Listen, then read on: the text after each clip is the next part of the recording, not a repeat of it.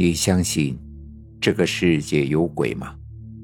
欢迎收听由慕容双修为你演播的民间恐怖故事。今天要给大家讲的故事叫做《小鬼索命》。这是我上大学的时候听我一个室友讲的，他的家在大山里头，就是那种交通特别不方便的山里。村里的人也没有什么文化，很多孩子早早就辍了学，在家务农或者放羊啥的。进出他们村子都得走盘山道，就是那种一边是山崖，一边是山体的简易公路。稍有不慎，掉下去就必死无疑。他们的村子就在那样的一个大山里头。而这个故事就是发生在他们村里人身上的。那家人姓李，虽然身处深山，可城里也有亲戚。李家来了一个城里的亲戚，开着一辆小轿车，目的是联系山里的药材。李家呢，好吃好喝好招待。而这个亲戚因为有急事，准备吃完晚饭就赶回城里。李强的母亲。坚持说晚上开车走山路不安全，让李强一块陪着。然后第二天再搭别的车回来。可是这个亲戚觉得麻烦，推辞说不用。李强母子说还是有人陪着点好，出村必走的山路这两年闹鬼。哎呦，我还是陪着你吧。这两年呀，那条山路上闹鬼。哼，我我可不信那些，真的。没骗你，都出了好几次车祸了。啊，你说的是真的？这番话让亲戚也紧张了起来，于是就问起了闹鬼的经历。这事儿呢，还得从两年以前说起。说是他们村有一个放羊的孩子叫二娃，那天二娃赶着羊出去放，一直到很晚了都还没回家。家里人就组织着村民帮着一块找，沿着他放羊的路线，一直找到盘山公路，看到他们家的羊在公路上闲逛，却没有见到二娃。其中一个村民就往山崖上看了一眼，就看见了摔在山崖的二娃。二娃挂在山崖边的树上，死状凄惨，应该是被车撞死，落到了树上。二娃死后，那条路就怪事频发。其中一个侥幸活下来的司机说：“他那天晚上开车经过那个路段，老远就看见有个孩子走在路上。因为离得远，也看不清模样。他身后的地上好像还拖着什么东西。”司机放慢了车速。可那个孩子却突然冲着他跑了过来，而且浑身是血，脚上还拖拽着肠子，扑向了他的车头，吓得那个司机猛打方向盘，结果一头撞在了山体上。好在他事先减慢了车速，头昏脑胀的从车里爬了出来，在山路左右找了找。却没有找到那个孩子，他就知道他是见鬼了。如果他往另一个方向打方向盘，恐怕已经掉下了山崖。这两年呀，有好几个司机开夜车都看到了二娃的鬼魂，你还是让我陪你一块儿吧。李强这么一说，那个亲戚也害怕了，就同意让他跟着，两个人也好有个伴儿。吃完了饭，两人就上车出了村。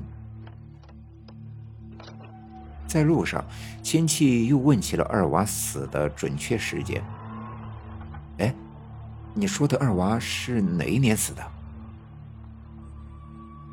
哦，是前年的事儿。哎，你好像就是那年第一次上我们村的。你还记得那天是几号吗？说起这话，倒让李强想起来，这位亲戚也是前年第一次进他们村的。我那段时间不在家，也记不清究竟是几号了。至于二娃死的具体原因，他也不是很清楚。说起这个话题，那位亲戚也回忆了第一次开车走上那条盘山路的事。我记得我第一次来这儿，因为路不熟，天都黑了才上了盘山道。他的车速很慢，时不时的瞟向了靠近山崖的那边，担心会掉下去。他越是紧张，就越出状况。在车前面出现了一群羊，他按了几下喇叭，想把羊群驱散，好把车开过去。结果那些羊都靠向了山体的那一边，他想通过，只能够沿着山崖那边往前开，而这。让他紧张到了极点，时刻注意着车轮的位置，生怕踏错。可就在他关注山崖一边的时候，车前面突然冒出来一个小孩来。亲戚来了个急刹车，他感觉撞到了东西，再往车前面看，却并没有见到那个小孩。他小心的下了车，又在车前车后都找了一遍，也没有见到那个被撞的小孩。他就以为是自己太过紧张看错了，又重新上了车，慢慢的绕过羊群进了村。啊，你撞到的会不会就是二娃呀？亲戚的一番话，听得李强有些汗毛倒竖。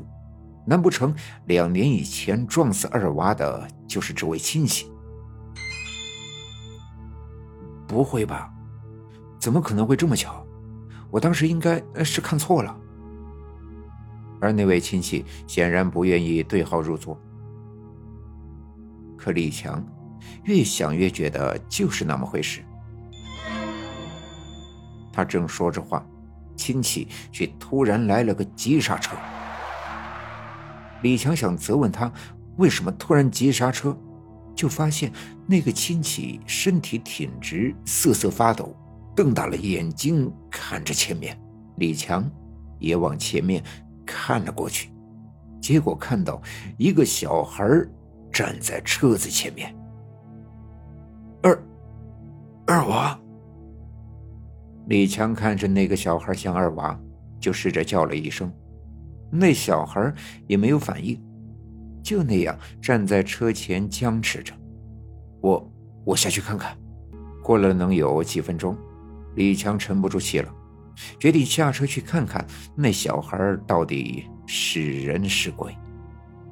可等他下了车，那孩子却不见了。